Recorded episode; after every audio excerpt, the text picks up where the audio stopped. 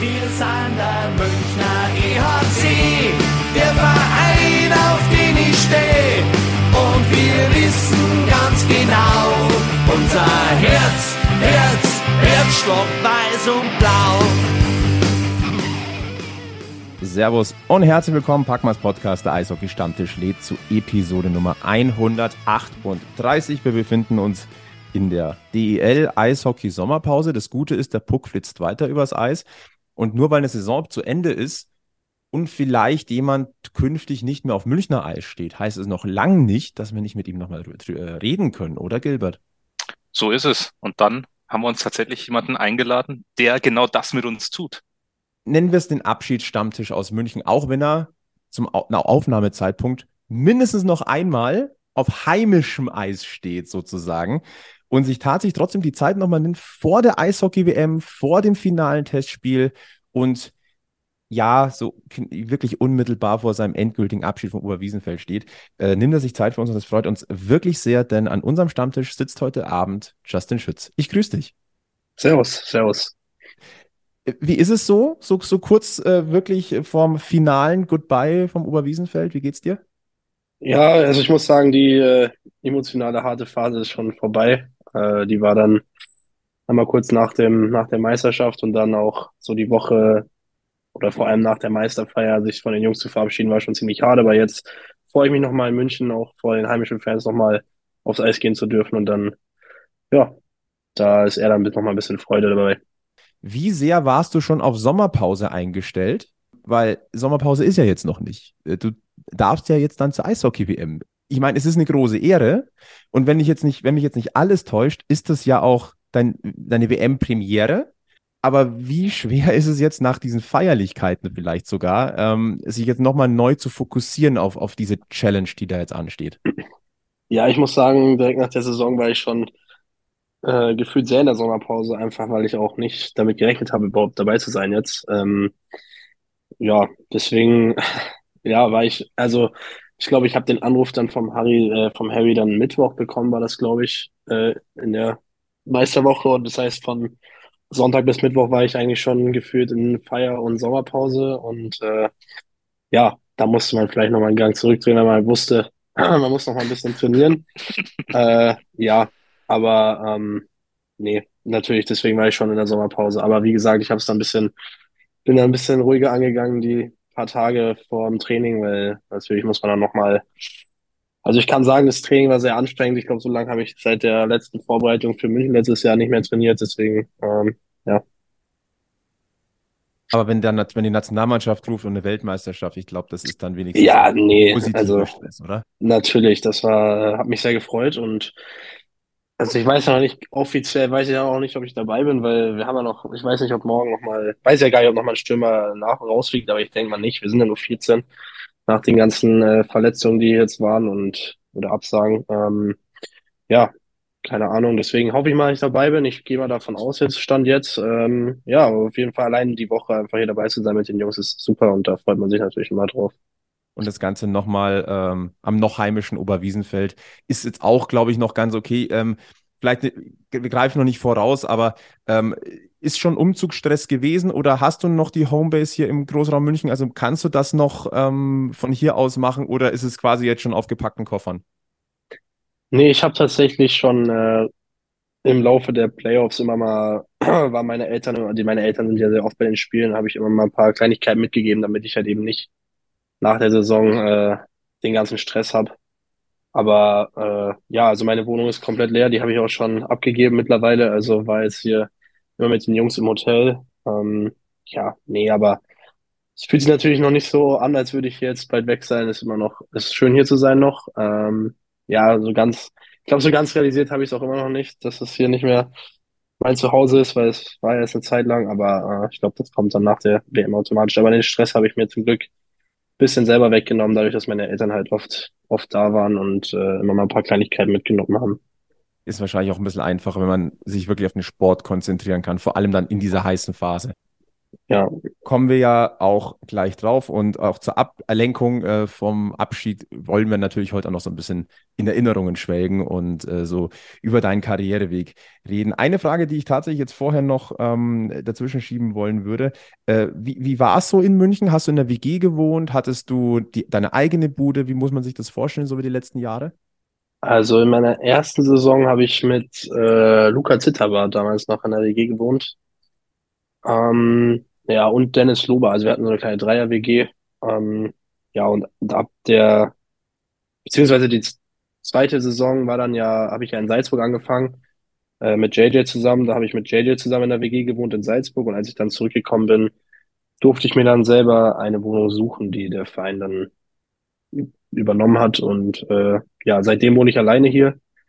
Äh, ja, aber das war also beides, egal ob WG oder jetzt. Klar, WG ist immer toll, aber ich finde alleine wohnen dann schon ein bisschen besser. Man hat ein bisschen mehr so seine, seine Ruhe, seine Freiheiten, kann ein bisschen, kann es auch mal unordentlich sein, ohne dass sich jemand aufregt. Äh, ja, aber nee, also es war, wie gesagt, beides, beides miterlebt und weil du das Stichwort Unordnung reinbringst. Ähm, du, es gab doch mal, es gab doch diese kleine, diesen kleinen RB Academy Einblick, äh, wo du, glaube ich, mit Paul Huber zusammen ähm, nochmal so ein bisschen äh, deine alte Zeit so aus, äh, hast aufleben lassen. Und der Paul hat mhm. gemeint, dass du eher so der Chaoskönig warst.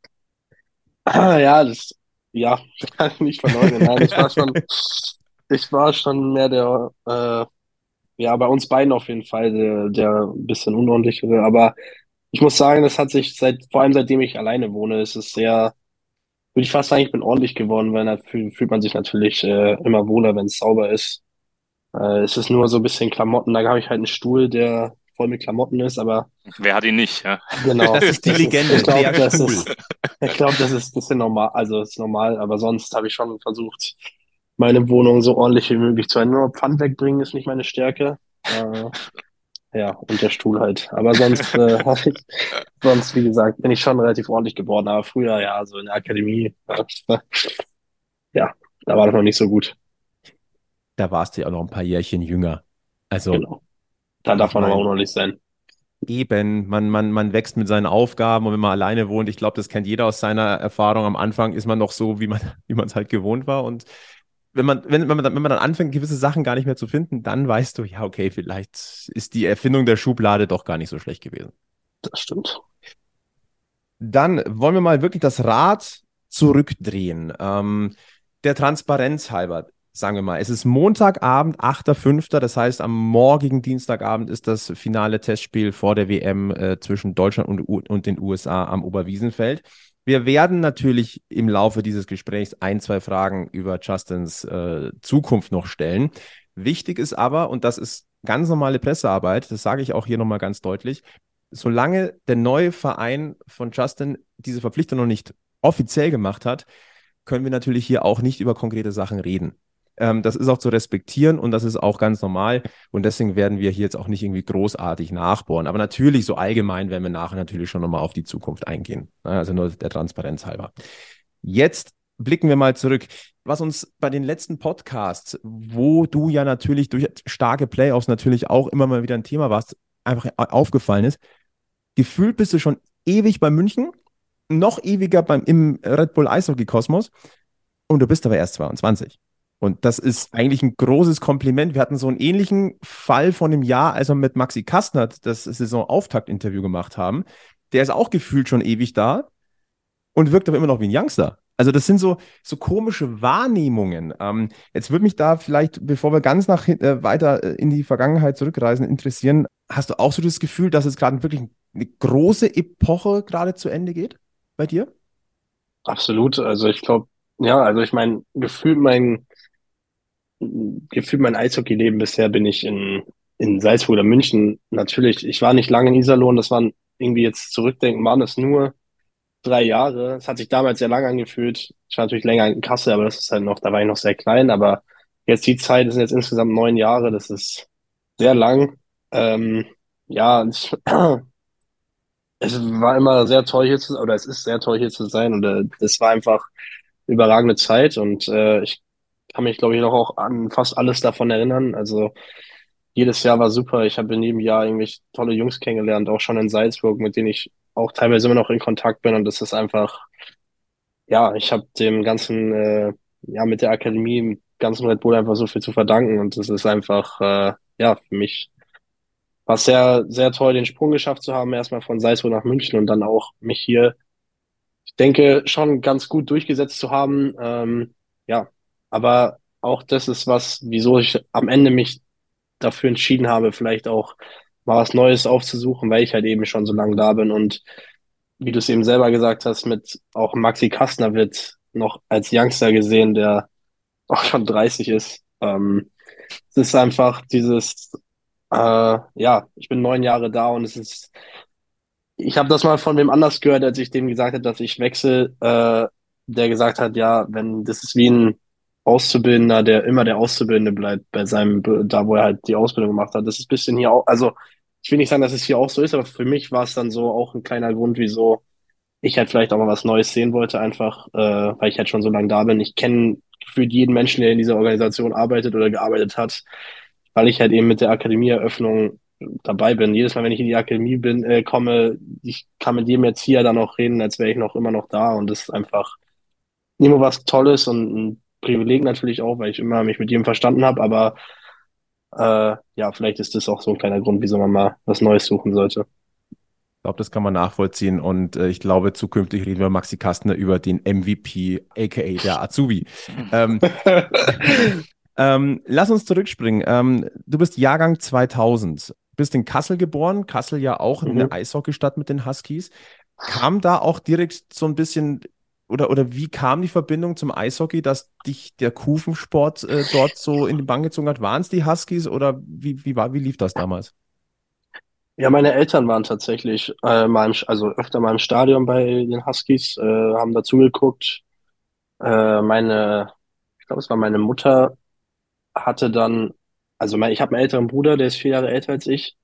Und als der dann irgendwie so zwei, drei Jahre war, alt war, hat ein Bekannter, der halt, äh, ich glaube, dann Trainer war, glaube ich, in Kassel, äh, sie gefragt, ob der nicht mal äh, ja in die Laufschule kommen will, mal aufs Eis gehen will. Und dann mein Bruder das gemacht und als ich dann in dem Alter war, also mein Bruder hat sehr viel Spaß gemacht, das dann natürlich immer also auch weitergespielt.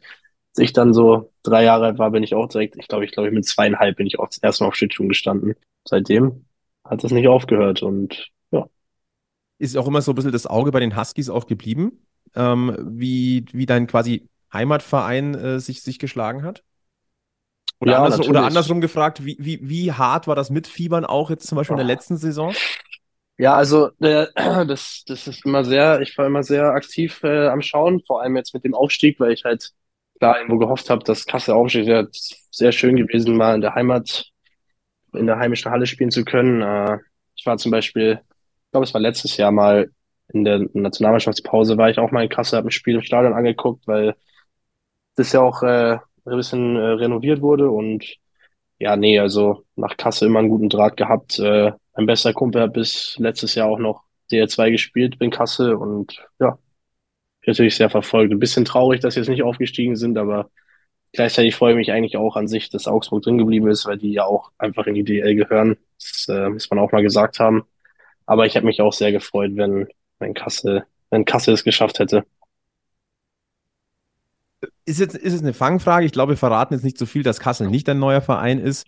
Äh, wäre das, wenn Kassel hochgegangen wäre, auch eine Option gewesen, dort äh, den nächsten Schritt zu machen? Oder wäre das jetzt tendenziell noch zu früh gewesen? Also, ich glaube, ich, ich steige jetzt niemanden auf, auf, den, auf, auf den Fuß in, in Hessen, wenn ich sage, dass Kassel jetzt, wenn die aufgestiegen wären, nicht direkt ein Playoff-Kandidat wahrscheinlich gewesen wäre für die Top 6 oder so. Nee, aber das, äh, nee, also Kassel wäre jetzt tatsächlich bisher noch keine Option, nein. Aber so für, ich sag mal, vielleicht Karriere beenden so in der Heimat, das eher.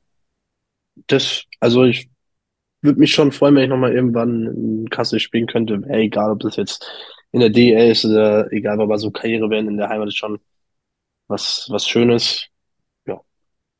Da gehen ja auch noch ein paar Jahre ins Land, bis es soweit ist. Da sind wir uns, glaube ich, alle einig. Das hoffe ich. Das wer hoffe wer ich. weiß, was dann, was dann los ist. Ja. Genau. Das hoffe Ich mein- dass ich noch ein paar Jährchen spielen kann.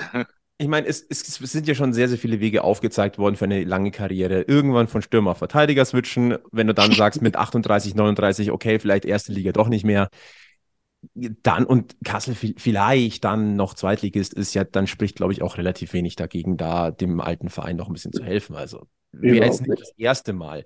Äh, Stichwort Verteidigung, könntest du dir das grundsätzlich vorstellen oder ist es noch total ein skurriler Gedanke, auch mal Verteidiger zu spielen? Also ich weiß nicht, ob sich irgendjemand erinnert hier, aber ich habe, ich glaube, es war die, es war die Corona-Saison, habe ich ein Spiel, beziehungsweise ein Drittel Verteidiger gespielt. Äh, da hatten wir ein kleines, ich glaube, Verletzungsproblem vorne und hinten. Da haben wir mit drei Reihen und irgendwie fünf, sechs Verteidiger nach Nürnberg gefahren. Dann hat äh, Seidi damals eine Spieldauer bekommen. Dann hatten wir halt einen Verteidiger zu wählen, hat der Don rumgefragt, wer möchte. Und ich glaube, in dem Spiel hat Kafsi zum Beispiel schon Verteidiger gespielt. Dann hat er mich gefragt, habe ich gesagt, ja, kann ich machen. Ich finde Verteidiger eigentlich ganz cool. Also ich, ich kann mir das schon vorstellen. Hatte nie die Ausbildung dazu und habe dann im ersten Wechsel direkt ein Gegentor kassiert. Äh, aber ich finde trotzdem, ich habe es ganz gut gemacht und ich könnte natürlich, äh, vor, also ich kann es mir schon vorstellen. Ich würde natürlich schon gern lieber Stürmer bleiben, aber wenn mal irgendein Trainer auf die tolle Idee kommt, mich umzuschulen, dann hätte ich, glaube ich, gar nichts dagegen. Ich habe so das Gefühl, dass der Gedanke jetzt im, im Profi-Eishockey immer mehr reif, wenn du sagst, du hast erfahrenere Stimme und du sagst, ähm, die haben auch das Auge dafür, dass man die dann mal als Verteidiger einsetzt. Ich habe schon das Gefühl, dass das ähm, in den letzten Jahren so ein bisschen zugenommen hat. Also Yannick Seidenberg ist wahrscheinlich das prominenteste Beispiel gewesen. Maxi mhm. Kastner mittlerweile auch, dass der da hinten auch mal aushilft. Ein Maxi Daubner ehrlicherweise auch in, in jungen Jahren ja. schon. Ja. Ähm, aber das sind jetzt nur die Münchner Beispiele. Aber ich habe schon den Eindruck, dass es so generell durchaus in die breitere Wahrnehmung gekommen ist, dass das Optionen sein können. Aber da, da reden wir jetzt mehr über die Zukunft. Äh, wir wollten ja ein bisschen in der Vergangenheit noch ähm, gucken. Du hast dann Kassel gespielt und wenn ich habe es mir jetzt mal aufgeschrieben, 2011 ging es nach Iserlohn. Wie, wie kam denn das zustande? Ähm, ja, in dem Jahr, also es war die Saison 10, 11 müsste das gewesen sein, ist damals oder ist Kassel, glaube ich, damals pleite gegangen. Ich weiß nicht, ob es das Jahr war, aber ich glaube schon. Und wir dann wollten wir im Nachwuchs, wollte man mit Kassel unbedingt in Nordrhein-Westfalen spielen, musste dann aber aufgrund irgendeiner Regel in der untersten Liga anfangen. Das heißt, ich habe mit 10 gegen, ich glaube, es war zum Beispiel Herne B, Herne 1b, glaube ich, war das, äh, Gelsenkirchen und so gespielt. Äh, ja, und wir hatten halt gute Freunde. Tim Fleischer, der spielt jetzt in Nürnberg, äh, ist ein sehr guter Kumpel von mir, auch früher schon. Und äh, sein Vater hatte uns dann mal gefragt, ob wir nicht, oder ich mir nicht vorstellen kann, in Iserlohn zu spielen, auch wenn ich sehr jung war. Ja, dann habe ich das im Winter damals schon noch gemacht, dass ich äh, noch in Kassel zur Schule gegangen bin. Meine Eltern haben mich freitags nach Iserlohn gefahren, haben sich da extra eine Wohnung genommen, äh, um dann am Wochenende die Spiele äh, in Iserlohn zu machen schon. Und dann 2011 bin ich damals aufs Internat gewechselt mit meinem Bruder zusammen. Der ist da zum Glück mitgekommen, sonst hätte ich das, glaube ich, nicht geschafft in dem jungen Alter. Äh, mein Bruder war damals 15. Ich glaube, das war nicht einfach für meine, vor allem für meine Mutter nicht. Ähm, ja, aber die hätte uns das halt nie verboten, weil ich glaube, mein Bruder und ich wollten das beide machen und dann haben meine Eltern uns auch immer unterstützt. Da bin ich auch sehr dankbar für, weil auch ohne den Schritt wäre ich jetzt, glaube ich, nicht hier. Ähm, ja, aber so ist es dann mal zustande gekommen, weil ich hatte nicht auf dem ich glaube, mit zehn Jahren jedes Spiel 30-0 zu gewinnen, bringt dir jetzt auch nicht viel oder bringt dich auch nicht weiter. Da entwickelst du dich jetzt nicht unbedingt. Ja, deswegen habe ich das damals gemacht. Das ist auch eine ganz schöne Strecke. Was sind denn das zwischen Kassel und Iserlohn? 150, nee, ich habe gerade nachgeschaut. Ja, 164 Kilometer bis knapp zwei Stunden ja. unterwegs. Ja. One Way, das ist schon also auch. Ich bin also fast meistens Freitag nach der Schule hin, Sonntagabend zurück oder je nachdem. Und dann wieder in die Schule gegangen. Ich habe mich dann extra immer Freitag irgendwie letzten zwei Stunden freistellen. Ich war zum Glück auf einem auf einer Gymnasium in der Sportklasse, die das auch toleriert haben und das war, hat auch immer sehr gut funktioniert alles. Ähm, ja, das war alles sehr human und deswegen hat das alles gut funktioniert. Natürlich sehr weiter Weg immer für meine Eltern, aber wir haben das immer auf sich genommen und wie gesagt, da bin ich auf jeden Fall sehr dankbar für. Ich glaube, das ist ein ganz, ganz guter Punkt. Ähm, da kann man jetzt weit fassen. Da sieht man mal, wie wichtig es ist, wenn das, dass Eltern da so bereit sind, dann auch in, in gewisse Vorleistungen zu gehen. Du hast ja nie die Garantie, ob dann eine Profikarriere rauskommt oder so. Ähm, das manchmal, sage ich ganz ehrlich, im, im Profisport menschelt es mir manchmal ein bisschen zu wenig, aber ich finde diese, ich sag mal, ich, ich will gar nicht mal weiche Faktoren sagen, eigentlich sind das die Basisfaktoren, dass sowas funktionieren kann. Und da muss man eigentlich immer auch nochmal ordentlich auf Holz klopfen und eigentlich nochmal Applaus spenden im Nachgang, ähm, weil das ist alles andere als selbstverständlich. Absolut. Nee, das stimmt.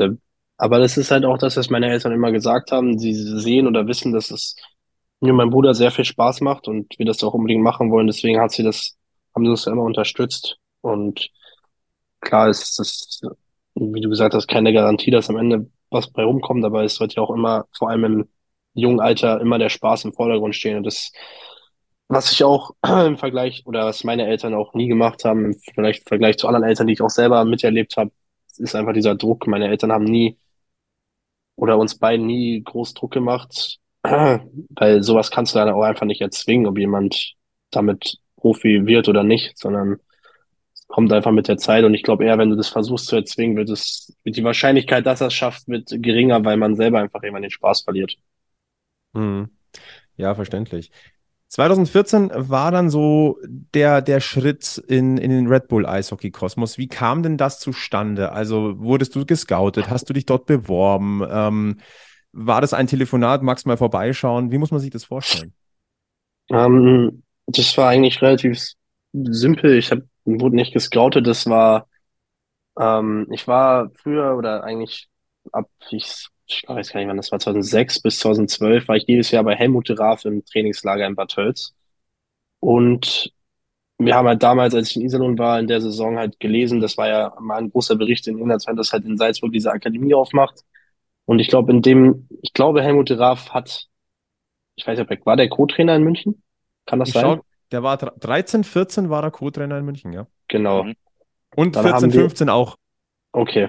Äh, auf jeden Fall haben wir, weil er kannte mich dann natürlich, weil ich halt oft in seinen Camps war, kannte er meinen Namen. Und wir haben dann damals, weil er auch in Mannheim gearbeitet hat, wollte ich vielleicht nach Mannheim wechseln auch mal im Nachwuchs. Und dann haben wir ganz ehrlich ihm eine E-Mail geschrieben und gefragt, hey, du hast in beiden Standorten gearbeitet, was könntest du empfehlen? Und er hat uns dann Kontakt hergestellt zu Helmut Schlögel, ähm, und hat halt gesagt, dass er das in Salzburg sehr ein tolles Projekt findet und es auch uns empfehlen würde und er halt versucht, dass man mal ein Probetraining macht oder sich das anschauen kann. Und es ist eigentlich ganz witzig, weil ich hätte, glaube ich, nicht mal ein Probetraining gebraucht. Ähm, aber ich, meine Eltern wollten halt auch unbedingt, dass ich mir das mal anschaue und nicht einfach so dahin wechsle, weil sie selber auch mal sehen wollten, wie es da ist. Und habe dann Probetraining gemacht und ich habe echt sehr schlecht trainiert. Äh, und ich glaube, da haben sie mal kurz äh, gezögert, ob sie mich überhaupt nehmen. Aber es hat dann zum Glück geklappt und so seitdem bin ich dann halt da. Aber ich kann es verstehen, äh, aus, auch aus elterlicher Perspektive. Wir reden ja hier Absolut, auch Internat. Ne? Also das ist ja dann auch Absolut. eine Lebensmittelpunktsverlagerung. Und jetzt muss ich gerade mal nochmal zurückrechnen. Wie alt warst du da? 13? 14. 14? 14, so. Das heißt, äh, frisch Teenageralter, dann willst du ja auch wissen, wo, wo ist so eine Mann? Absolut, nein, ich habe das auch verstanden. Das haben wir damals in Iserlohn auch schon gemacht und äh, ja, ich voll verstanden. Mhm. Ich habe es gerade nochmal nachgeschaut. Helmut de Raaf ist seit 2016 der Head of Development in der Red Bull Akademie. Also, und du kanntest ihn dann schon weit davor. Mhm. Also, das ist natürlich ähm, einerseits wahrscheinlich cool und gut, weil halt dann eine Verbindung schon da ist. Andererseits muss man sich wahrscheinlich vielleicht sogar noch mal einen Tick mehr auch beweisen, um vielleicht auf Vorschussvertrauen zurückzuzahlen. Ja, wie gesagt, also ich, wie, das meine ich, ich glaube, ich hätte nicht mal ein Probetraining gebraucht, weil er halt auch schon ein gutes Wort eingelegt hat für uns oder für mich. Ähm, ja, habe ich dann wahrscheinlich in dem ersten Training nicht so gut gezeigt, aber ich habe mich auch sehr gefreut damals, als ich gehört habe, dass er äh, das macht als Chef oder als, ja, ist ja sozusagen der Chef fürs Eishockey dann gewesen in Salzburg.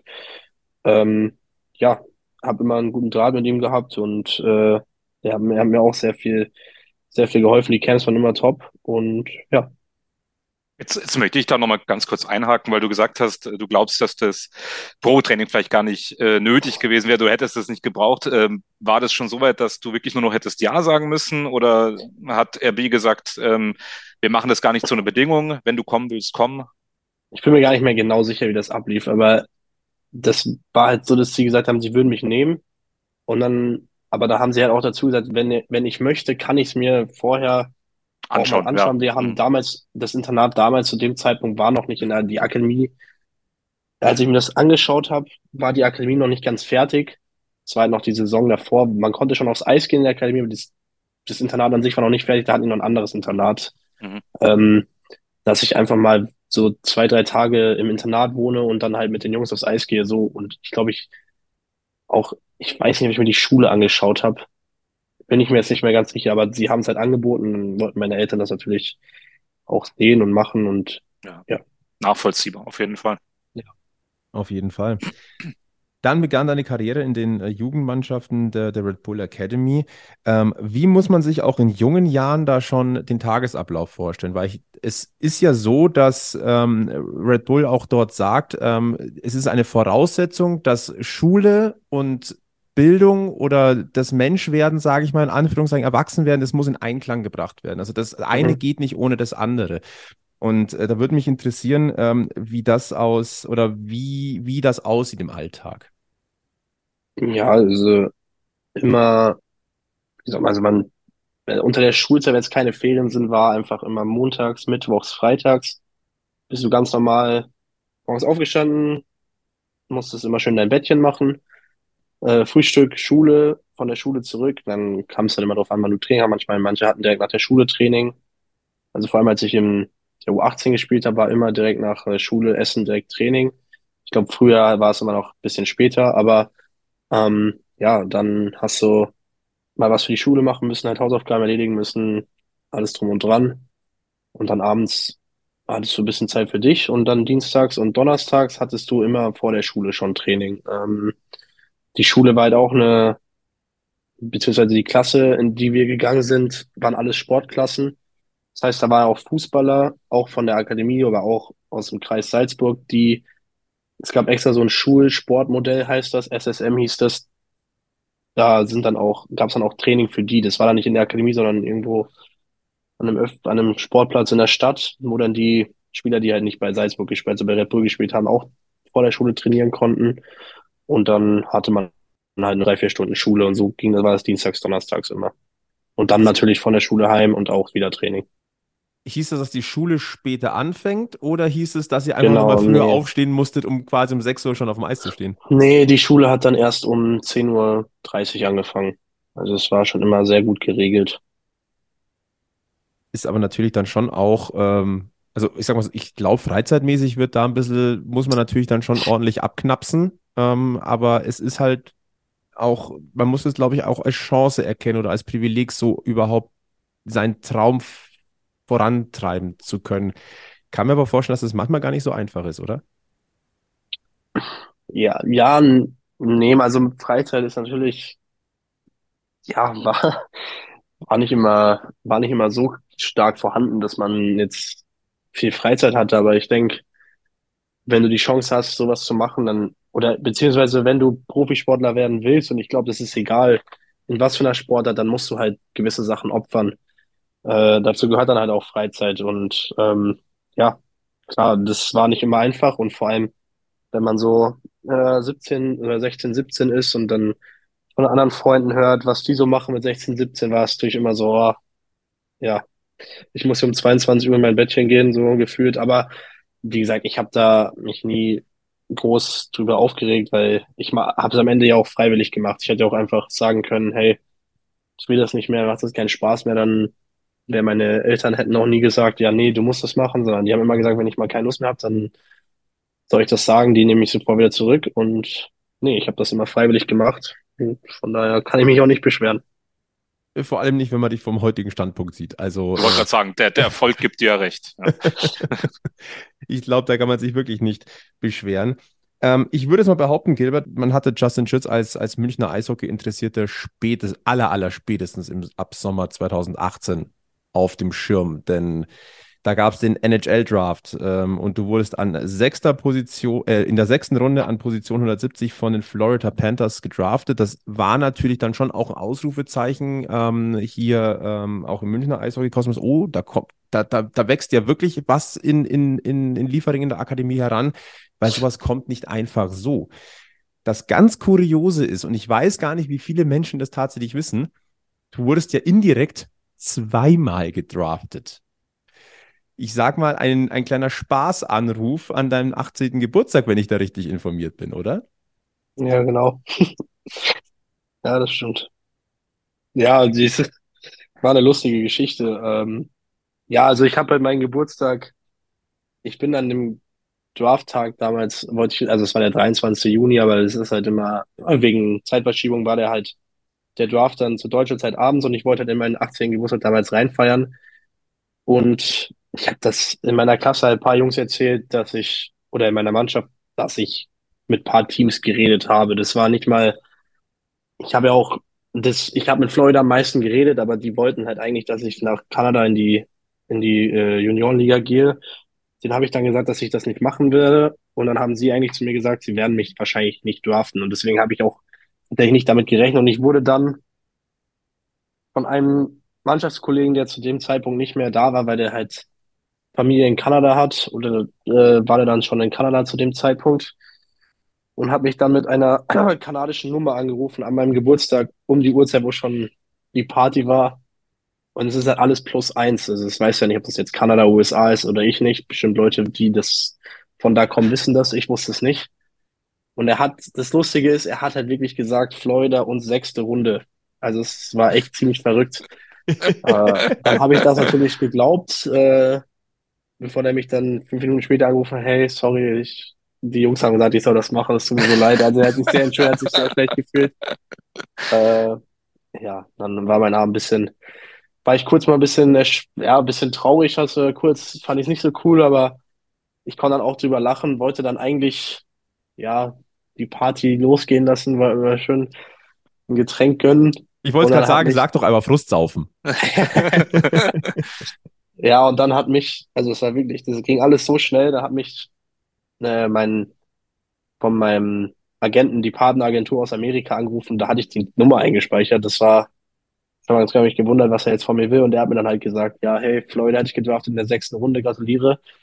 Es war schon ein sehr cooles Erlebnis, weil halt viele Freunde da waren. Äh, ja, das mein Geburtstag auch war, aber leider hat der Geburtstag dann relativ schnell das Ende genommen. Ähm, ja, hab dann halt natürlich ein bisschen zu viel getrunken, weil ich mich so gefreut habe. äh, ja, aber war, wie gesagt, war ein richtig cooler Abend. Musste dann nächsten Morgen mit Carter nach Florida fliegen ins Camp. Das hat auch ganz gut funktioniert. Äh, ich sag mal, der Flug ja. dauert ja auch ein bisschen, oder? Also ja, ich konnte ich konnt gut ausnüchtern, das war gut. Kam auf jeden Fall nüchtern an. Äh, du durftest ja noch ein zweites Mal ins, ins Prospect Camp 2019 dann. Ähm, wie sind denn da so die Erinnerungen an diese zwei Ausflüge nach Florida? Ich könnte mir vorstellen, auch wenn es im Long Run ja leider nicht geklappt hat, aber da nimmt man sehr, sehr viel lehrreiches Material mit nach Hause. Ja, also beide Jahre waren, waren top. Natürlich im ersten Jahr war ich noch ein bisschen, ich meine, ich habe noch nie irgendwie, also ich habe in der U18 in Tschechien gespielt in der Liga. Das war jetzt nicht so, als hätte ich da irgendwie sehr viel Erfahrung gehabt zu dem Zeitpunkt, bin dann dahin, kannte erstmal niemanden, das ist auch schon echt, ja, es war ein bisschen ungewohnt, natürlich lernst du die Leute relativ schnell kennen, aber es hat mir sehr, also ich fand das erste Jahr sehr gut. natürlich wirst du nochmal anders behandelt in deinem Draft, ja, da hast du noch ein bisschen so mit Media noch ein bisschen mehr zu tun.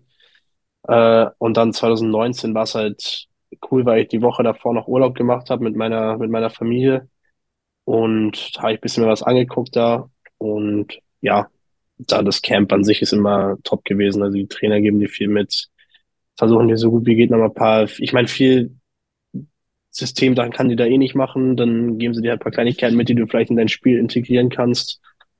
Äh, und ja, also die Leute, die man da so, mit denen man sich da mal vergleichen kann, ist halt immer, ist halt immer top. Also mit First Roundern oder so, die dann jetzt mittlerweile auch NHL spielen mal, ist halt, ist halt schon was Cooles. Ist, war da bei dir ein Name dabei, der einem heute was sagen sollte? Spencer Knight war im zweiten mhm. Jahr der Torwart. Ähm, Owen Tippett spielt jetzt in Philly. Mit dem habe ich im, ich weiß nicht, ob es im zweiten oder im ersten, ich glaube, es war im zweiten Jahr sogar beim Scrimmage in einer Reihe gespielt. Das war ganz cool. Äh, dann auch in meinem Camp, jetzt in Wolfsburg, Chris Wilkie, der war in meinem Camp. Okay.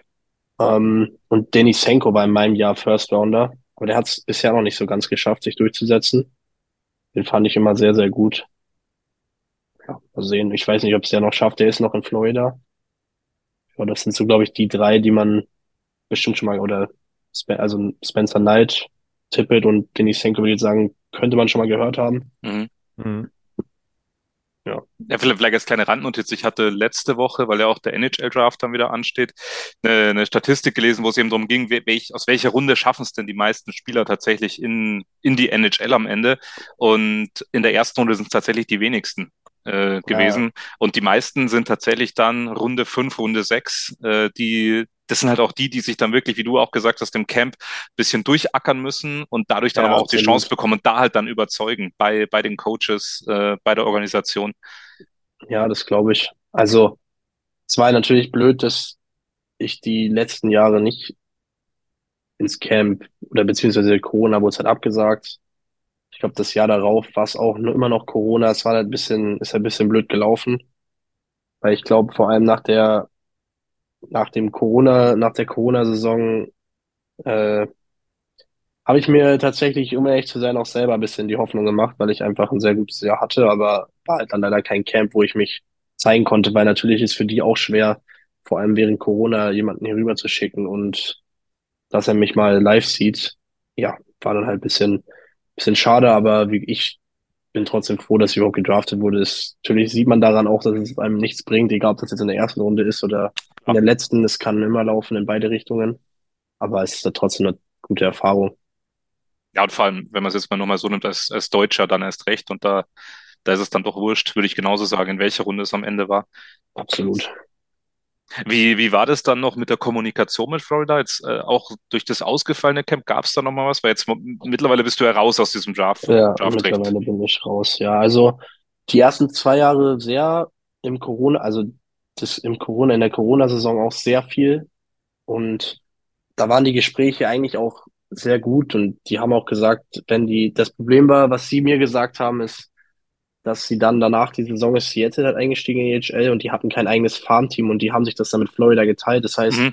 beide Mannschaften hatten nur sechs Plätze zur Verfügung für Stürmer und deswegen haben sie gesagt, wollen sie lieber, dass ich drüben bleibe und dann war die Saison 21, 22 leider nicht so gut von mir und dann ist es auch verfallen. Ja, da war die Kommunikation dann auch nicht mehr so viel. Also ich habe mir dann schon gedacht, dass das dann nichts mehr wird. Ich habe das aber auch nie also ich war nie irgendwie enttäuscht oder so, weil ich natürlich auch selber mir das vielleicht ein bisschen dann verspielt habe aufgrund eines nicht so guten Jahres. Aber wie gesagt, es war natürlich auch blöd, dass äh, das mit dem Farmteam nicht so geklappt hat und auch, äh, ja, man nicht so einfach in Corona, also in der Corona-Zeit mal jemanden hier rüberschicken konnte, der sich die Spiele live anguckt oder so. Aber das, wie gesagt, ich bin immer noch, ja, war immer noch eine Top-Erfahrung und es ist ja auch nie endgültig vorbei. Also wenn ich, weil man weiß ja nie, was noch passiert. Eben, also ein Dominika Huhn wurde auch nie gedraftet. Also Stimmt. bestes Beispiel. Also ja. ich sag mal, mit, mit guten Leistungen kann man weiterhin auf sich aufmerksam machen. Der Sommer 2018 war, glaube ich, dann so, da ist was passiert. Denn du hast dann für die Red Bull Juniors gespielt in der Alps Hockey League, was halt eine Profiliga ist, also eine Erwachsenenliga. Das ist, da ist die, die Challenge eine andere. Du hast, hattest dann im Oktober 2018 dein äh, DEL-Debüt für München und sich aus meinem extra nochmal rausgeschrieben. Das war am 14. Oktober 2018 bei einem 5 zu 4 Heimsieg gegen die Düsseldorfer IG. Du durftest vier Tage später gleich nochmal ran. Beim 4 zu 2 gegen Schwenningen da hast du gleich mal deinen ersten Assist nachgeschoben. Und dann wiederum ähm, knapp eine Woche später ein 0 zu 2 in Augsburg. Das lassen wir jetzt mal unter den Tisch fallen. Das ähm, ist, ist nie passiert. passiert. Das war aber, da haben, wir zwei, da haben wir 2-0 gewonnen. Habt ihr da, haben wir das Das war ein 2-0 Auswärtssieg. Oh, Entschuldigung. Da Maxi Dauben einen Doppelpack gemacht, das weiß ich heute noch. Ja, okay, dass das, in, dass das, das im Gedächtnis das, bleibt. Da war ich, glaube ich, sogar in Augsburg. Da, ja, ja. Ab da war es nämlich der Derby-Derby. Punkt für dich. Der merkt Absolut. sich das auch noch, meine Herren. Ja, weil ich habe mich ja verletzt leider, deswegen habe ich eine ganz gute ah. Erinnerung an das Spiel. Okay. Ja, oder nicht so gut, je nachdem. Ja, ja, oder eben nicht so gut. Wie man es nimmt. ähm, aber da ging es ja wirklich Schlag auf Schlag. Du durftest auch noch zweimal in der Champions Hockey League gleich mal spielen. Also mhm. das, da ging es wirklich schnell. Wie muss man sich das denn vorstellen? Du warst im Kader der Red Bull Juniors. Wie, wie war das? Hat dann Christian Winkler angerufen und gesagt, du, übrigens, übermorgen München. Oder wie muss man sich das vorstellen? Nee, ich glaube, es war tatsächlich so. Also ich habe ja im Sommer dann auch in der Vorbereitung mal mittrainiert in München. Und man hat mir schon gesagt, dass falls es mal Verletzte gibt, wie das halt jetzt, wie es halt jedes Jahr abläuft, dass man mal oder vor allem in der Champions League, äh, wenn der das Weiterkommen sicher ist, spielt ja, spielen wir hier, spielt man in München oft mal mit einer bisschen jüngeren Truppe. So war das da dann auch.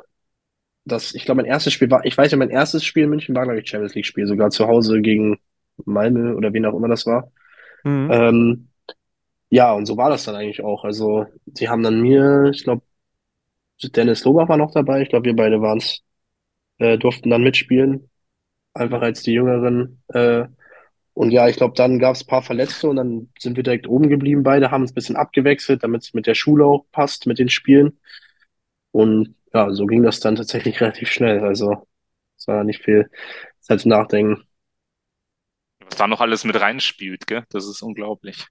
Ich wollte es gerade sagen, also das, das hängt ja immer an so vielen Kleinigkeiten, dass du einfach auch die Chance bekommst. Aber das dann, das Zweite ist natürlich, du musst auch die Chance dann erstmal kriegen. Und du hast es gerade richtig gesagt, etwas, mit dem wir uns äh, immer, was für uns auch immer so spannend war, eben wenn es in der Champions League Vorrunde gut gelaufen ist, dass auch junge Spieler da sofort mal das Vertrauen bekommen haben und dass selten wirklich da jemand gefremdelt hat, weil man das System auch kennt. Also ist das wirklich, also das kam uns immer so vor, aber ist es auch wirklich so, dass es nicht so eiskaltes Wasser ist, sondern man weiß ungefähr die Rollenverteilung? Also ich sag, sag mal dieses Hashtag Jackson-System.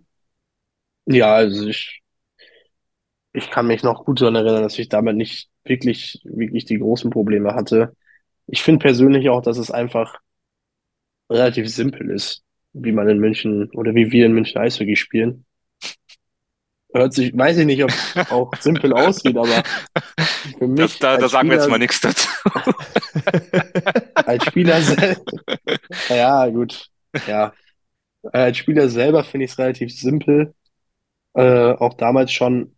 Natürlich ist es aus der Akademie, man versucht ja, dass jede Mannschaft auch schon ähnlich spielt wie die Profiteams oder gleich. Und deswegen ist man es natürlich ein bisschen gewohnt. Das ist halt auch der richtige Weg, wenn du die Jungs halt eben ans Profi oder wenn du halt willst, dass die Jungs irgendwann mal früher oder später in Salzburg oder München Profi, in der Profimannschaft spielen, solltest du das halt genauso machen, damit halt eben nicht jemand in der Alps Hockey League spielt äh, und ein komplett anderes System spielt, dann nach München kommt ohne wirkliche Vorbereitungszeit und äh, dann halt nicht weiß, was er zu tun hat. Ich habe es extra nochmal nachgeguckt. Äh, Es waren die Malmö Redhawks. Es waren zwei Spiele, erst in München, dann in Malmö. Äh, dazwischen war dein DEL-Debüt gegen die Düsseldorfer EG, also dein äh, Profidebüt für München, gleich mal hier Champions Hockey League, 9. Oktober 2018 war das. Äh, und da sieht man auch, dass da auch ein paar Junge noch au- auch noch mitgespielt haben, weil bei dem 3 zu 2 Heimerfolg gegen Malmö Doppeltorschütze Jakob Meilenschein zum Beispiel. Mhm. Ja, okay, und Maxi Kastner, der ewige Azubi, hat da auch ein Tor geschossen. Also, ähm, das, über das Rückspiel in Malmö reden wir jetzt nicht. Ja, das waren 6-1 oder so, oder? Ja. Lass mal unter den Tisch fallen. Fakt ist, München damals als Tabellenzweiter eingezogen ins Achtelfinale. Und äh, das, wenn mich jetzt da nicht alles täuscht, das war ja auch die Finalsaison. Ne? Ich wollte gerade Also, sagen, wir wissen ja alle, Ja. wie das, also wir wissen, wie es leider, wie es ausgegangen ist, aber wir wissen halt, wo es hingeführt hat, auf jeden Fall. Das war halt aber auch einfach eine Wahnsinnssaison. Also auch wenn es im Finale halt nicht geklappt hat, aber ganz ehrlich, Champions League Finale, huhu. Also das, Ja, das war cool auch gegen Salzburg im Halbfinale. Das waren zwei richtig coole Spiele. Da war dann auch Absolut. an Salzburg mal Ja. richtig viel los. Das war richtig, das war richtig cool mit anzuschauen. Da weiß Ja, ich noch, da bin ich auf der Tribüne gestanden, direkt hinterm Plexiglas. Das habe ich noch nie so erlebt. Ein Meter äh, hinter der Plexiglasscheibe, so eine kleine äh, Tribüne. So, wen haben wir jetzt da noch? Oh, ich glaube, oh, Maxi Schuber schaut vorbei. Was ist los? Servus, Maxi. Die sagen Hallo. Das ist ein Stammtisch, da darf sich auch jeder dazu setzen, der da möchte. Ja, ich Also, Kopfhörer, denn der hört euch leider nicht. ah, schade. Oder, oder auch gut so, je nachdem. äh, jedenfalls liebe Grüße an Maxi Schuber und Glückwunsch äh, zum äh, NHL-Vertrag. Ne? Also, kurz zur. Erklärung. Kurz zur Erklärung. Ähm, wir sehen ja äh, ähm, äh, Justin jetzt hier ähm, im Hotelzimmer und er teilt dieses Zimmer mit Maxi Schuber. Ja, die Ja, Münchner. Connection muss. äh, äh, one last time, Unique Connection. Ja, das stimmt. Das stimmt. Äh, Wir waren in, in Erinnerungen, ja, München-Salzburg. An das Hinspiel habe ich vor allem richtig gute Erinnerungen, weil ähm, ich damals ja noch ähm, auch äh, Reporter für den EH äh, oder für eine Münchner Tageszeitung für den EHC, habe richtig viele Zeilen gekriegt, ähm, weil Champions League Halbfinale großes Ding und dann kriegst du das wunderbar dankbare Ergebnis von 0 zu 0. 0-0. Mhm. das war sowas. Wie oft passiert dir das als Eishockey-Reporter, dass du ein 0 zu 0 kommentieren sollst, beziehungsweise einen Spielbericht darüber darlegen? Das ist echt nicht so einfach. Das glaube ich. Ich weiß auch gar nicht, das Spiel kann ich mich gar nicht mehr so, also ich kann mich generell an die Spiele gar nicht so, das Rückspiel war, glaube ich, ein 3-1, oder? Ja. Also es waren zwei gut, es waren zwei richtig Sehr gute Spiele, das weiß ich, aber ich weiß jetzt nicht mehr genau. Also In Salzburg sind wir dann 1-0 hinten gelegen, glaube ich, ziemlich früh sogar schon. Und ja, dann haben wir es aber gedreht. Ja. Genau, so war das. Ähm, sehr, sehr intensiv jedenfalls damals und äh, immer noch trotzdem schöne Erinnerungen. Ja, Gilbert, die Eishockeysaison hat uns Gott sei Dank wieder. Das heißt aber auch, die Reisezeit ist wieder äh, so richtig dick am Start. Ja, und vor allem für uns vom Radio über Wiesenfeld. Wir sind ja doch öfter unterwegs. Und da braucht man natürlich auch immer was, um gut auszusehen. Richtig. Und äh, da sind wir ziemlich froh, dass Manscaped jetzt auch für diese Situation was Neues hat, denn wir kennen die Below-the-Waist-Rasierer, wir kennen die großen Rasierer fürs Gesicht, aber wenn ich dir jetzt sage, dass es jetzt auch noch den perfekten Reiserasierer gibt, Dann wäre ich vollkommen glücklich und zufrieden, weil dann brauche ich das große Ding nicht mehr mitschleppen. Ganz genau so ist es. Ganz neu auf dem Markt ist der Handyman. Das ist ein wunderbar kompakter Reiserasierer. Äh, Das ist eine Kombination aus Langhaartrimmer und Fol Folien-Share-Element. Ähm, 60 Minuten kann der laufen. Was ich persönlich super finde, äh, er hat eine 5 Minuten Schnellladeoption. Also wenn der Akku wirklich am Ende ist, 5 Minuten aufladen und kannst sofort wieder rasieren. Natürlich ist er wasserdicht, ist ja klar. Eine magnetische Schutzkappe ist dabei und damit du auch weißt, wie groß der ist, 11 mal 6 mal 3 Zentimeter nur. Ja, passt perfekt. passt vor allem in jedes Reisegepäck und sollte auf jeder Auswärtsfahrt mit dabei sein. Und Gilbert, was soll ich sagen? Unser Rabattcode gilt natürlich weiterhin. So ist es. Er hat sich nur geändert. Der hat sich nur geändert. Packmas 20, 20 Prozent spart ihr damit im Manscaped Shop auf euren Einkauf. Ihr zahlt natürlich keine Versandkosten. Also den Handyman können wir wär- wärmstens empfehlen für jede Auswärtsfahrt. Nutzt unseren Code Packmas 20 und äh, gönnt euch dieses Gimmick für eure nächste Auswärtsfahrt. Ab 2019 war ja dann deine Base wirklich München. Und Mhm. äh, jetzt hoffe ich, dass ich das richtig rausgeschrieben habe. Erster Spieltag, 2 zu 1 Heimsieg gegen den AEV und du machst deinen ersten. Und da machst du auch gleich einen Assist und schießt ein Tor. Du warst an beiden Toren beteiligt. Das nenne ich mal einen äh, richtig guten Auftakt äh, in München gegen den richtigen Gegner. Hast du, Ja. welche Erinnerungen hast du denn noch dran? Also ich glaube, an das Spiel kann ich mich mit am besten erinnern in meiner Zeit. Einfach also von jetzt den früheren Spielen. Weil ich weiß nicht, ob eigentlich war die Reihe Vokesy, Casti und Frankie Mauer. Und ich weiß nicht, ob Frankie kurz vor, ich glaube beim Pre-Game-Skate war er noch da, aber ist dann irgendwie kurzfristig ausgefallen. Und dann habe ich halt in der Kabine damals aufs Line-Up geguckt und habe gesehen, dass ich mit dem mit Vokesy und Casti spiele. Da war ich schon mal völlig nervös. Ähm, dann waren wir auch noch Starting Six und dann ja, war bei mir, war, war ich ziemlich aufgeregt, äh, aber ich glaube, das, ich glaube, es war der zweite Wechsel oder so, wo wir direkt das Tor gemacht haben, das erste, äh, wo ich meinen Assist hatte. Ab da habe ich dann ein bisschen, konnte ich ein bisschen befreiter aufspielen und ich glaube, es war, ja, das war, würde ich fast sagen, in dem Jahr wahrscheinlich mein bestes Spiel sogar. Äh, da ich, da hat irgendwie alles funktioniert. Äh, war natürlich dann auch cool zu gewinnen und auch mein Tor zu machen dann später. Also, das war ein super Spiel. Wir haben natürlich auch ein bisschen gefragt, ähm, was denn die Münchner Fans noch so ein bisschen von dir wissen wollen. Und ähm, eine Frage war natürlich, was war für dich der schönste bzw. beste Moment bei uns in München? Ich hätte die Frage vielleicht später gestellt, aber wenn du wenn natürlich jetzt so sagst, es war eines der Spiele, wo du dich noch am besten daran erinnern könntest, könnte ich mir vorstellen, dass es zumindest in den Top 3 Erinnerungen bei dir mit, mit München verankert ist. Ja, Top 3 würde ich sagen. Also natürlich Platz 1 war jetzt die Meisterschaft, weil es einfach nochmal der ja, perfekte Abschluss irgendwie war für meine Zeit. Ähm, ja, also das Spiel in Augsburg absolut Top 3. Ich würde sogar fast zweiter Platz sagen. Also ich weiß nicht, was da noch besser gewesen wäre. Derby- Derby-Siege gegen Augsburg. Immer schön. Immer schön. Äh, Vielleicht anschließend eine, eine weitere Frage, ähm, die, die hier reingekommen ist und die ich tatsächlich interessant finde. Du kommst ja aus Kassel, dann warst du in Iserlohn und dann warst du Mhm. in, in Salzburg. Mhm. Ähm, wie viel Bayern steckt denn inzwischen in dir und äh, kannst du den Conny Abelshauser mittlerweile eigentlich einigermaßen unfallfrei verstehen? Diese Frage kam wirklich. Also ich muss sagen, ich bin jetzt, ich kann jetzt kein Bayerisch oder zumindest nicht gut. Lass, habe ich mir, also wenn ich mal versuche, Bayerisch zu reden, werde ich direkt, ähm, ja, kriege ich ein paar dumme Sprüche von den Jungs, vor allem von Casti. Ähm, Das kann nee, ich mir gar nicht Jungs- vorstellen.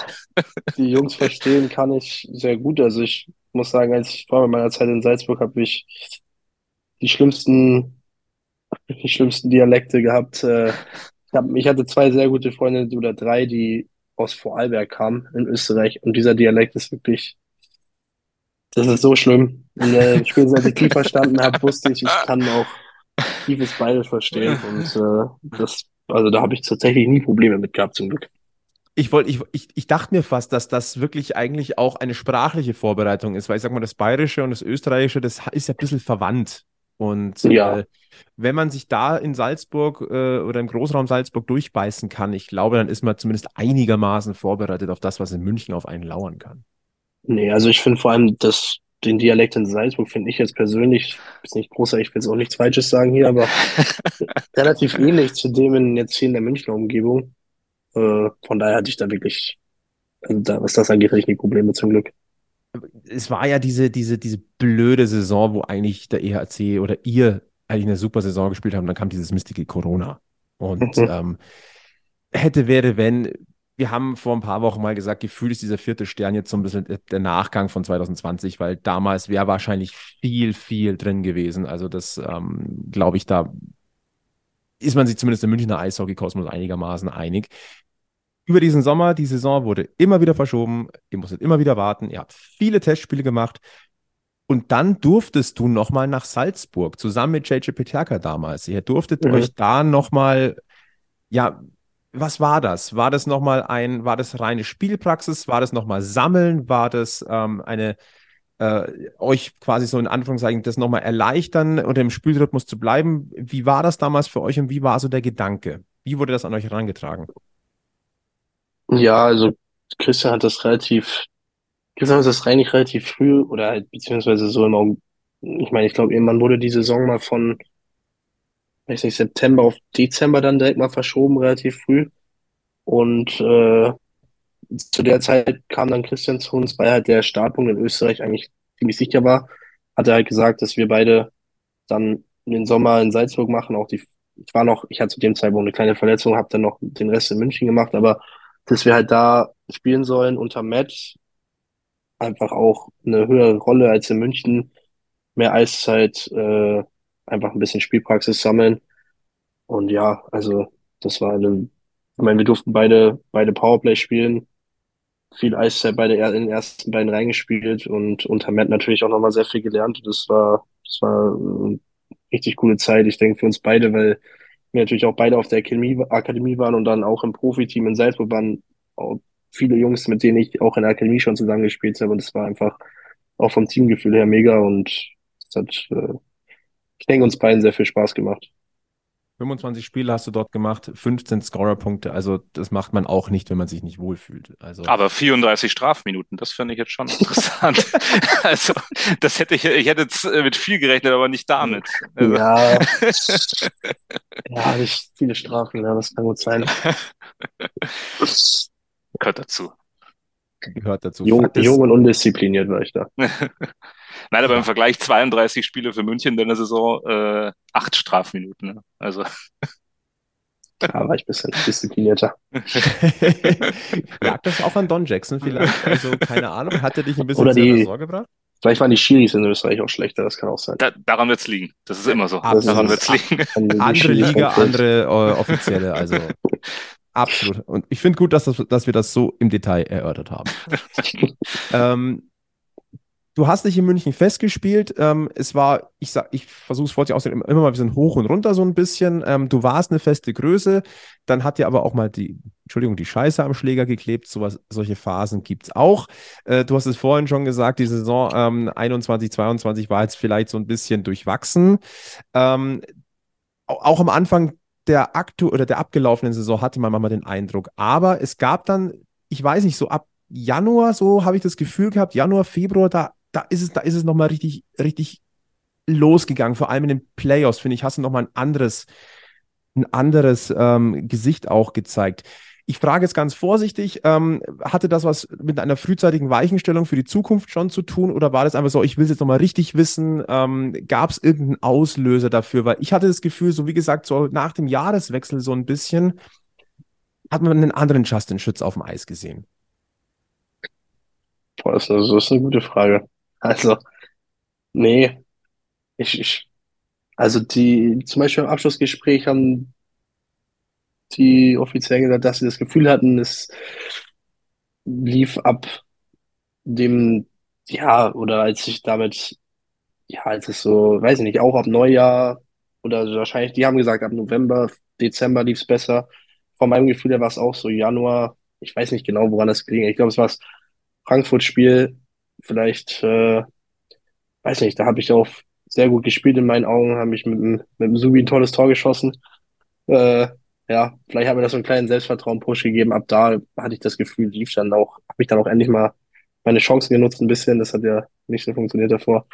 Äh, ja, und dann lief das so dahin. Also ich finde auch, dass es ab da ein bisschen besser lief. Einfach, ich konnte irgendwie, hat dann halt einfach auch mehr funktioniert. Ich weiß nicht genau, woran das gelegen hat. Aber vielleicht war es dann einfach das, dass endlich mal, keine Ahnung, ich glaube, weiß nicht, das Spiel später war in Augsburg, dass ich auch mal wieder ein Tor gemacht habe. Vielleicht ist da einfach ein bisschen Druck abgefallen und die Dinger sind auch wieder reingegangen, ein bisschen mehr. Ähm, ja, aber ja, wie gesagt also ich denke auch so ab Januar hat es für mich selber auch so angefühlt, als ob ich ein bisschen bessere Leistung bringe wieder. Davor war es immer mal ein bisschen unkonstant, finde ich. Mal ein gutes Spiel, mal ein schlechtes Spiel, mal zwei schlechte Spiele, mal zwei gute Spiele. Das war immer, ich konnte es nie so ganz, äh, ja, konnte es nie so ganz abrufen. Äh, ja, war ein bisschen, bisschen blöd gelaufen, die eineinhalb Saisons, aber wie gesagt, jetzt vor allem zum Ende hin fand ich sehr gut, ja. Weil das Frankfurt-Spiel angesprochen hast, da haben, haben glaube ich, viele von aus, aus der Münchner Eishockey-Szene einfach ein gutes Gefühl. Das waren die 600 Fans, die dann mit nach Frankfurt gefahren sind. Das war am Heilig Dreikönigstag. Ähm, über die Konzeption des Gästeblocks möchte ich in Frankfurt nicht nochmal reden, aber Fakt ja, ist, eine äh, Katastrophe, ja. Aber stimmungsmäßig, glaube ich, ähm, war das ein absolutes Highlight in dieser Saison. Ich hatte auch den Eindruck, dass ihr das gemerkt habt, dass da oben wirklich eine, dass da, dass da München Power tatsächlich da oben ist. Ähm, das darf man, glaube ich, auch mal als Münchner so herausstellen. So. Ähm, also zumindest, ich hatte selten so ein äh, volles Blockgefühl, kann ich nur sagen. Also, aber ich glaube, also deswegen erinnere ich mich an die, an das Tor von, von, von Maxi äh, in Zusammenspiel mit dir noch sehr, sehr gut. Also das war, war, war schon, da, also sagen wir mal, mitunter das spielerische Highlight an diesem Abend, neben dem 3 zu 2 Sieg natürlich. Aber ich kann mir schon vorstellen, so dieses, wenn denn mal der Knoten platzt, dann platzt er gescheit. Ja, absolut. Nee, das Spiel in Frankfurt war Wahnsinn. Also ich glaube, wir haben uns beim, als wir beim Aufwärmen draußen waren, äh, ist gerade hier der, der Fanmarsch vom Bahnhof gekommen, glaube ich. Da haben wir euch schon gehört. War gut besetzt. Ich weiß nicht, was die, waren es pinke, pinke Hosen oder so, was die paar Jungs da anhatten? Pinke Hosen, Ja, Perücken, glaube ich, waren es, oder? Nee, die hatten auch Bade die, hat- und, und, und Adiletten. Adiletten, Ganz genau. Ganz wichtig, die rosa Hosen und Adiletten. Und das habe ich nicht so ganz verstanden, was das sollte, aber ich fand's cool. Ich sag mal so, wenn das jederzeit, wenn das immer zum Auswärtssieg führen sollte, dann Dann absolut. vielleicht muss der EHC dann zukünftig auch mit rosa äh, Hosen auswärts spielen. Ich weiß es nicht. Es, Gott sei Dank ist man im Eishockey ja nicht abergläubisch oder so. Nee. Apropos Aberglaube, ha- hast du irgendwie eine Marotte vorm Spiel, die sein muss? Boah. Hm, ich, was, boah, ich, nee, nicht wirklich. Ich hatte mal was sehr Dummes, aber das habe ich nicht mehr gemacht jetzt dieses Jahr. Ich habe im Corona ja mal äh, immer einen Donut gegessen vorm Spiel. Weiß nicht. Das war dann auch, das war tatsächlich, das war dann wirklich Aberglaube, weil das war, da habe ich mir, das war zufällig, hatte ich einen Donut zu Hause. Habe ich den gegessen vom Spiel, Tor gemacht, dann habe ich das nächste Spiel auch, das war wieder zufällig, auch wieder gemacht. Wieder, wieder einen Punkt gemacht, dann irgendwie so zwei Spiele nicht gemacht, auch weil ich nicht dran gedacht, also war halt, wie gesagt, zufällig.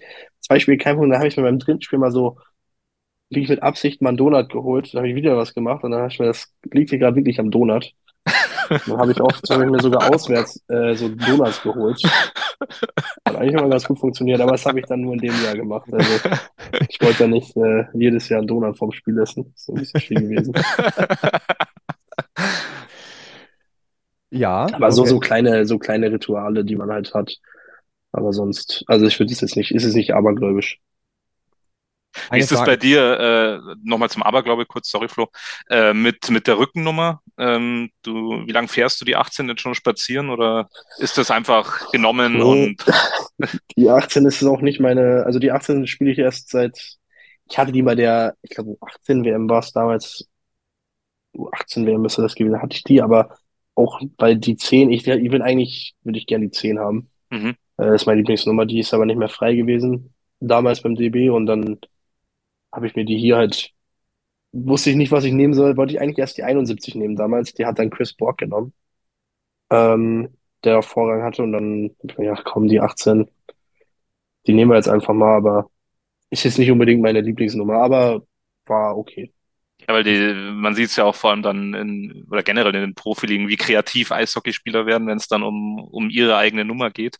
Äh, mit, also aus der 18 wird eine 81 und ähnliches. Äh, ich glaube, bei Dominik Kahun war es ja dann ähnlich, der dann, ich weiß gar nicht, mit was alles rumgelaufen ist in der NHL, hatte, glaube ich, auch zwei oder drei verschiedene Nummern, äh, immer angelehnt an, an dieselbe. Ich glaube, weiß gar nicht, eine, ein- eine 72 war es dann in, im, Also Anlehnung an 72 eine 21 und 24 ja, also, oder auch, glaub ich. 24 hat er auch mal gehabt, genau. Weil es halt dann auch ausschaut wie eine 1. Deswegen hätte es mich jetzt so interessiert, dass du, wenn du gesagt hättest, ja, ja, weil hatten Na gut, die 10 kann man leider nicht umdrehen, 0-1, äh, das ist der 1 Naja, bei der Nee, 18 hast du also, quasi ne. zwei Nuller. Hm, Ja, Aber ich habe mir gar nicht so viel dabei gedacht jetzt. Ich habe ja hier auch die 74. Ich habe mir aber, wie mir, ich habe mir, der Horst hier, der Teammanager, hat mir ein paar Nummern geschickt, die noch frei waren. Da dachte ich mir, sieht alles scheiße aus. Und ich habe die 74. gib mir Also- die, die gerade noch da ist. Jetzt von keiner so wirklich überzeugt. Also ich habe die 74 genommen. Du musst die Frage nicht beantworten, aber weißt du schon, welche, welche Nummer du künftig tragen wirst oder ist, steht es noch in den Sternen? Ich werde tatsächlich wieder die 10 bekommen. Wow. Und da bin ich Gut. sehr froh. Das fand ich sehr super. Da haben wir wenigstens eine exklusive Info heute Abend. Nein, Quatsch, kleiner Spaß. Nein, äh, spannend. Also in Zukunft du wieder mit der 10. Wir blicken zurück auf 230 Pflichtspieleinsätze in DEL und CHL, die du für München gemacht hast. 46 Tore, 34 Vorlagen. Das sind schon auch insgesamt einfach Zahlen, die einfach zeigen, wie lange du hier gewesen bist. Und ähm, wir haben natürlich auch äh, die Frage auch schon natürlich, natürlich bekommen, kannst du es dir jetzt schon irgendwie vorstellen, wie so dein erster Auftritt am Oberwiesenfeld sein wird, wenn du nicht mehr mit dem Münchner und nicht mehr mit einem Heimtrikot aufläufst? Wie seltsam kann, wird das für dich werden? Ist es noch ein ganz seltsamer Gedanke oder denkst du dir, ja, das meist gehört dazu? Ja, also ich glaube schon, dass es ein bisschen komisch wird, aber natürlich weiß ich auch, dass dazugehört. Ich habe erstmal keine Lust auf die Auswärtskabine. Ich habe gehört, die ist nicht so gut.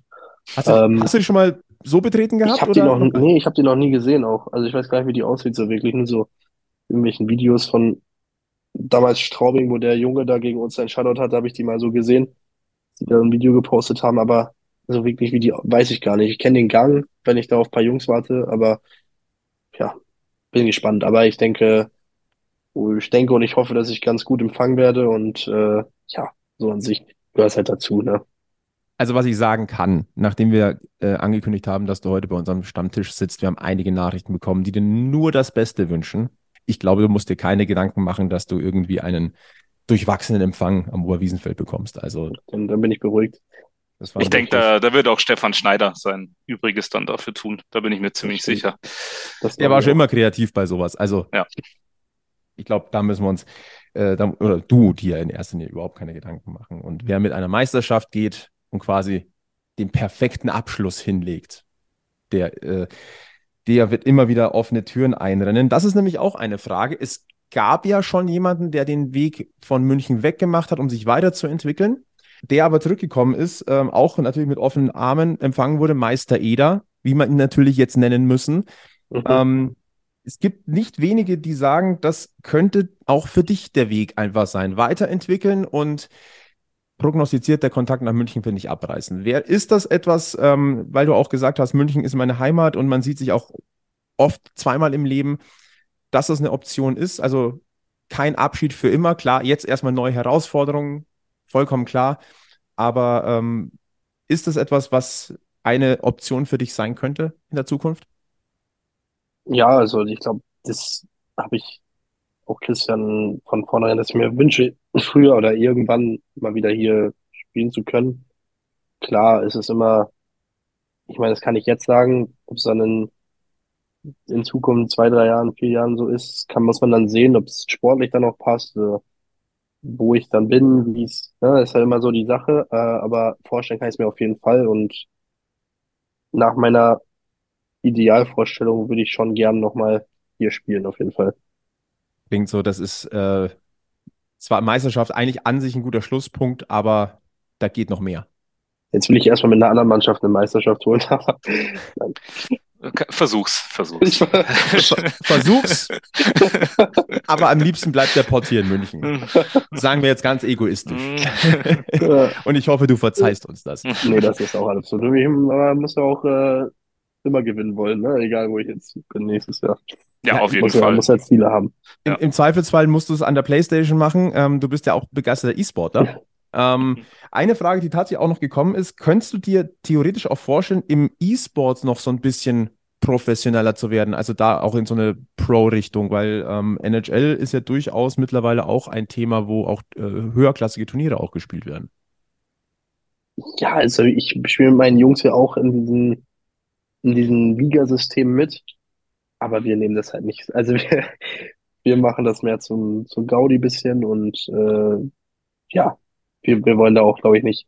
Klar wollen wir es vielleicht ein bisschen, bisschen besser machen, als wir es gerade machen, aber nee, also ich, dafür bin ich auch, glaube ich, nicht gut genug NHL, beziehungsweise habe ich auch nicht, nicht die Zeit dafür, da so zu trainieren, weil ich weiß, dass die Jungs, die das halt, ich kenne ja die Jungs, die für München spielen, auch, wie viel die auch eigentlich trainieren tatsächlich. Ich glaube, das wird ein bisschen unterschätzt. Die treffen sich jeden Abend, um zu trainieren und das machen wir ja nicht. Also wir treffen uns dann, falls wir ein Spiel haben in der Liga, dann spielen wir halt und dann vernehmen wir halt auch mal 8-0. Ja, Hauptsache es macht Spaß. Das sollte im Vordergrund stehen. Ähm, eine Frage, die natürlich noch auch äh, aufgekommen ist, äh, was erwartest du in der nächsten Saison ähm, von dir, aber auch von dem neuen Umfeld? Ähm, hast du spezielle Ziele, die du dir jetzt quasi schon gesetzt hast in, in, bei deinem neuen Club? Ja, also ich hoffe einfach, dass ich das die oder das, was ich mir jetzt erwünscht habe, was, wieso ich auch den Schritt äh, woanders hin mache, einfach, dass ich die, die Eiszeit kriege, die ich mir so wünsche und auch die Rolle, meine neue Rolle, sowas, das sind schon so kleine Ziele, die ich mir gemacht habe, aber ja, das sind vielleicht nur, das ist, ich werde, glaube ich, mehr so kleine Ziele mir stecken und dann von Schritt zu Schritt gehen und mir nicht jetzt schon irgendwie mir ein Ziel machen, im Powerplay zu spielen oder so, weil das ist es halt, das muss jetzt, also das werde ich dann auf mich zukommen lassen, aber klar, will ich mit dem neuen Team auch größtmöglichen Erfolg haben und äh, ja, mal sehen, wie, wie weit wir da, wie weit wir da kommen. Aber wie, wie rechnest du dir dann selbst so, also jetzt ganz ehrlich, wenn du nichts sagen kannst, dann ist auch okay. Wie rechnest du dir da selber die Chance aus? Ich meine, du kommst jetzt als, als Meister äh, zu einer neuen Mannschaft, die, ich glaube, so wie können wir verraten, die nicht Meister geworden ist. Ähm, da, da man ist ja wer jetzt, ja. Also da kommt jetzt nicht äh, nur Justin Schütz, da kommt der Meister Justin Schütz, der äh, einen äh, nicht unwesentlichen Anteil auch dran hatte, dass wir Meister geworden sind. Ähm, da kann man ja vielleicht dann schon erwarten, dass du da auch mit deiner Erfahrung, trotz deines jungen Alters, da schon ein bisschen vorweggehst oder, oder die anderen vielleicht auch mitnimmst? Oder überschätze ich das jetzt vielleicht? Nee, ich muss sagen, ich hoffe tatsächlich schon, dass ich ein bisschen, ich will jetzt nicht unbedingt sagen, eine, Führungsrolle übernehme, aber schon, dass ich auch vielleicht, klar, ich habe die Erfahrung gemacht, mal Meister werden zu dürfen, zu können. Das haben andere Jungs noch nie in ihrem Leben geschafft. Und äh, ja, vielleicht kann ich da ein paar Kleinigkeiten mit ein paar Kleinigkeiten vorweggehen, aber wie gesagt, also ich würde jetzt nicht von mir selber behaupten oder hoffen, dass ich da jetzt der, der Führungsspieler werde. Klar, mit so Leistung am Eis ist es egal, wie alt man ist. Äh, man kann mit Leistung immer ein Führungsspieler sein. Und ja, ich versuche es so gut ich kann und mal sehen.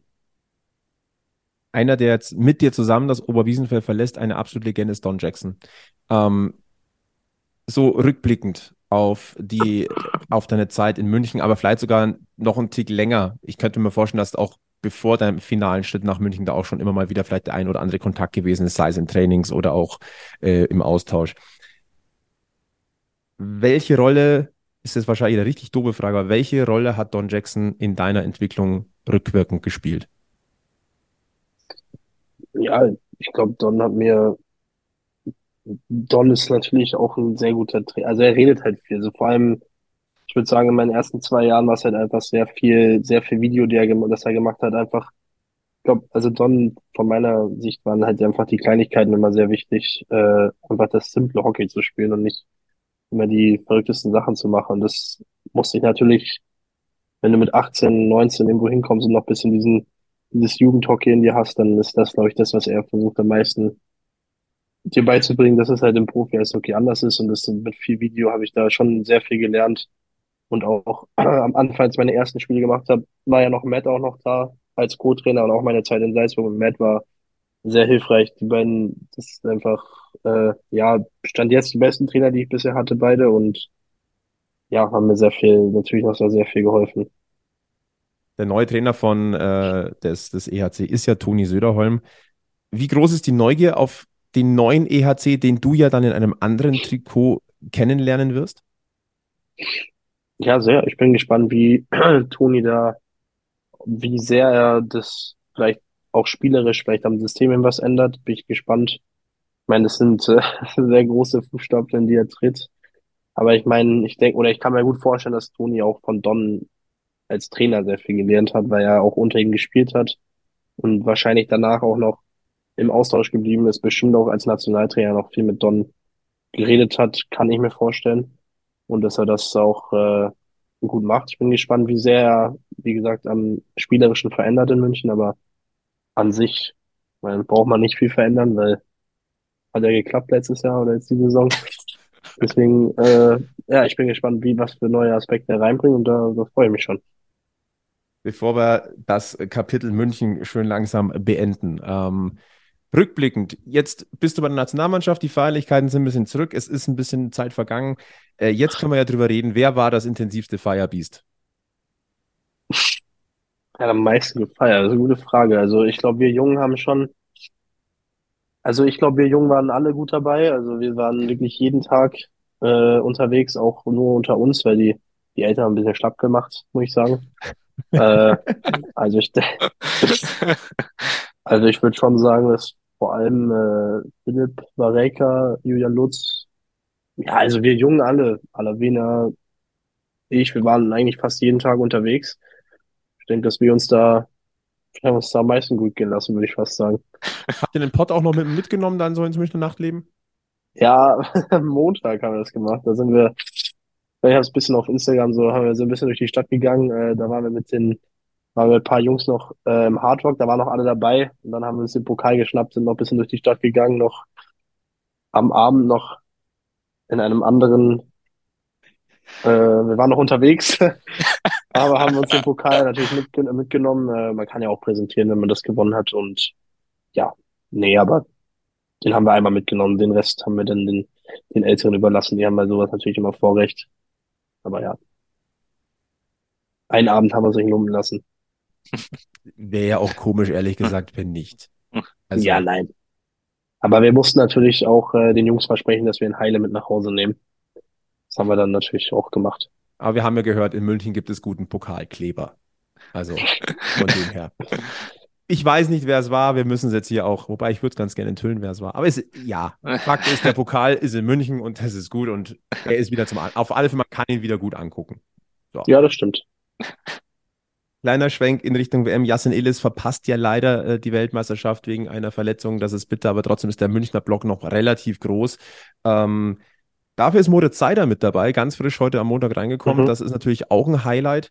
Ähm, bei der WM jetzt äh, habt ihr ein, ja, ein hartes Auftaktprogramm. Es geht als erstes gegen Schweden am Freitag, dann gegen Gastgeber Finnland, dann USA, Dänemark, Österreich, Ungarn und Frankreich. Für dich ja die WM-Premiere.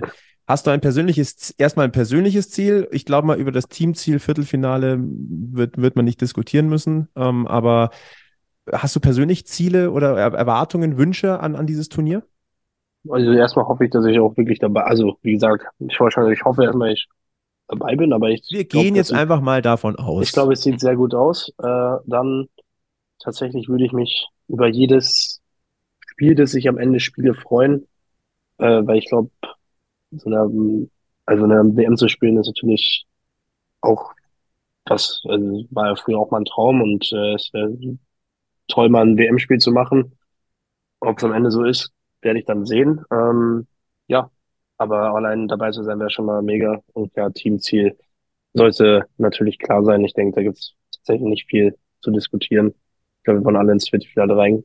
Äh, ja, und wie gesagt, persönlich so viele Spiele wie möglich mitnehmen. Da drücken wir dir auf jeden Fall die Daumen. Ähm, morgen Abend, Dienstagabend, 9.5. am Oberwiesenfeld, Deutschland gegen USA. Du nochmal auf Münchner Eis. Also ich glaube, es gibt noch Resttickets. Wenn ihr heute in der Früh, am Dienstag früh dieses, diesen Podcast hört, wenn ihr den Justin nochmal in einem heimischen Trikot quasi sehen wollt, dann ist das eure große Chance. Ansonsten Trikot will er tragen, Nummer will er nicht tragen. Das sollte man nochmal festhalten.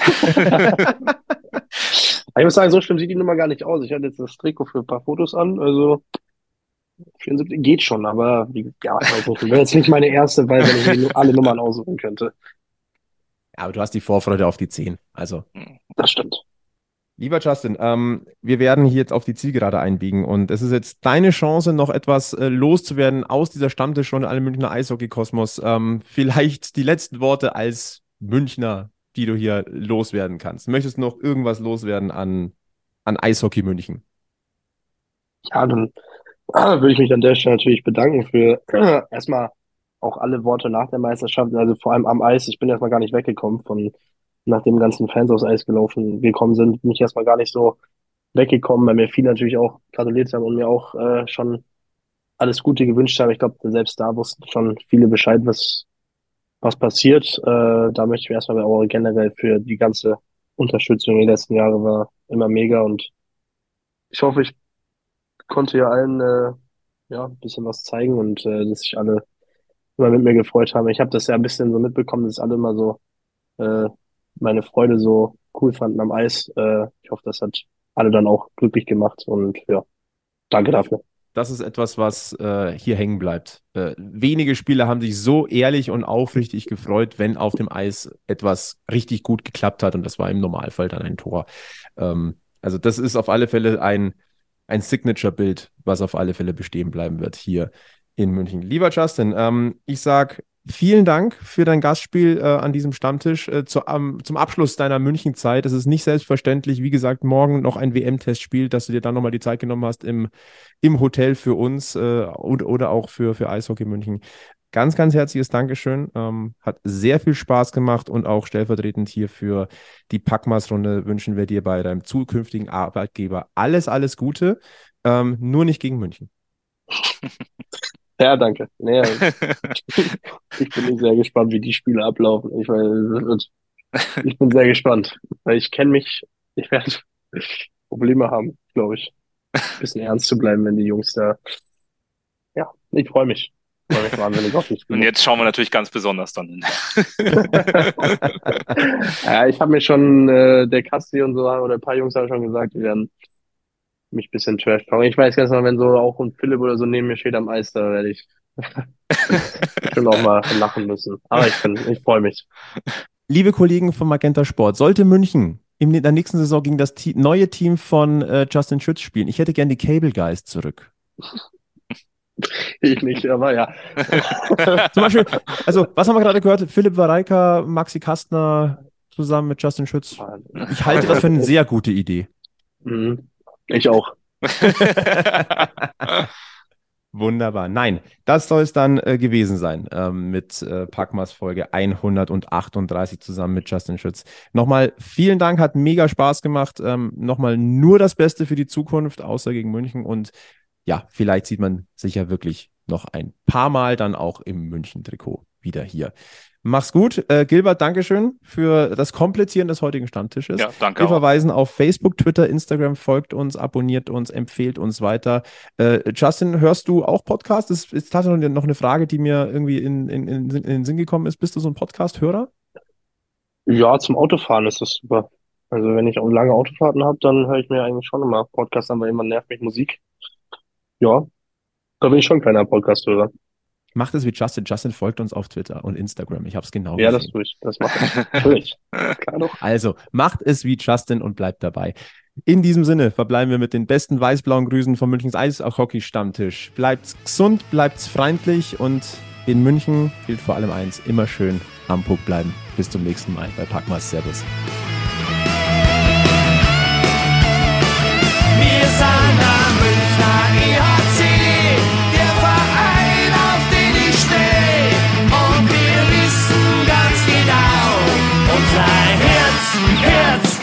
Herzschlag weiß und blau.